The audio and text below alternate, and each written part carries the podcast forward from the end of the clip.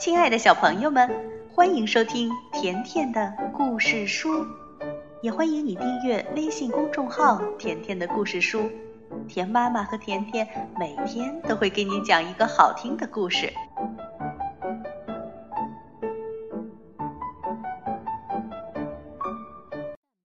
今天我们接着讲写给儿童的成语故事，由布印童书馆出品。小朋友，之前呢，我们讲过很多一字开头和三字开头的成语，对吗？那今天我们来说一个二字开头的成语“二分明月”。故事开始了。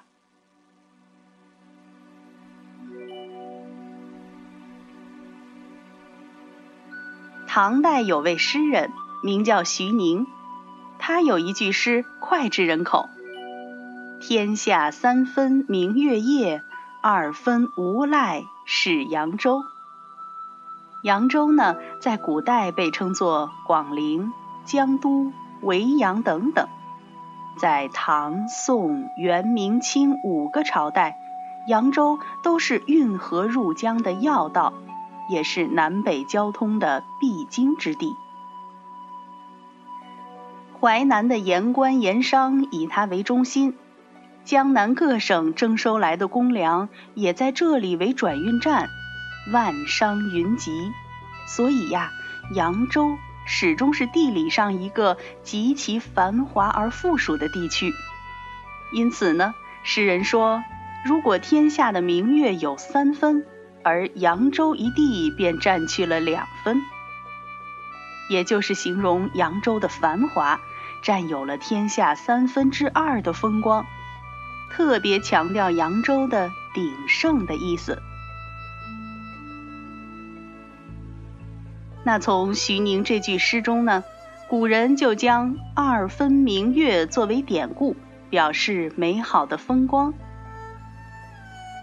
后来呢，人们也用“二分明月”这个成语来比喻一个地方的繁华冠世，或者是人才荟萃。那二字开头的成语还有别的吗？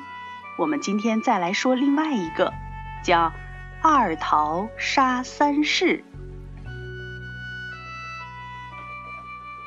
春秋时代，公孙捷、田开疆。古冶子都是齐景公的臣子，这三个人虽然勇猛有力，却十分的骄傲无礼，甚至连晏子都不放在眼里。晏子很担心他们会反叛，便向齐景公进谏，将他们三人除去。但是他们力气过人，齐景公担心找人搏斗打不过他们，行刺又可能行不中。晏子说：“他们三人都是以力气攻击敌人的，又没有长幼的礼节。”于是晏子教齐景公拿两个桃子去送给他们三个人，因为桃子只有两个，先叫三个人各说各的功劳，功劳大的才能得到桃子。如此一来，便会引起他们的争执。而使他们自相残杀。果然，公孙捷和田开疆抢先说明自己的功劳后，便随手把桃子拿去。古冶子不服气地对景公说：“有一回你渡河的时候，一只大猿咬伤了你车子左边的马，拖着它潜入了湍急的水流。要不是我潜到水里把那只猿杀死。”你这条命早就丢了，我立下这么大的功劳，难道没有资格吃你所赠的桃子吗？公孙捷和田开疆觉得很难为情，自认功劳与勇气都不及古冶子，反而贪恋功劳，于是就把桃子交给古冶子，然后自杀而死。古冶子看到这情形，便说。他们两人死了，我独自活着，这是不仁。夸说自己的功劳，而使别人蒙羞自杀，这是不义。悔恨自己的行为，若不死，便是无勇。说完，他把桃子交还给齐景公的使者，也跟着自杀了。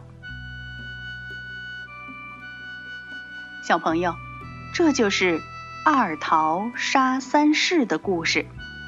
有人说，三士都是有勇无谋的人，贪念太重。才会无端争胜，逞一时之强，中了别人的诡计。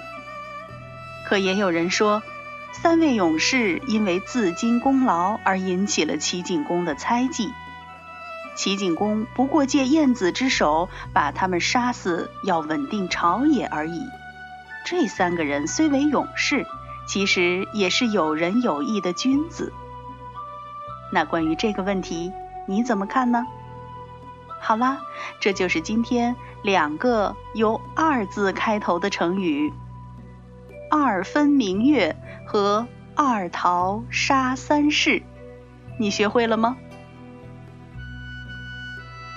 如果你想收听甜妈咪讲的更多故事，那就来订阅微信公众号“甜甜的故事书”。再见吧。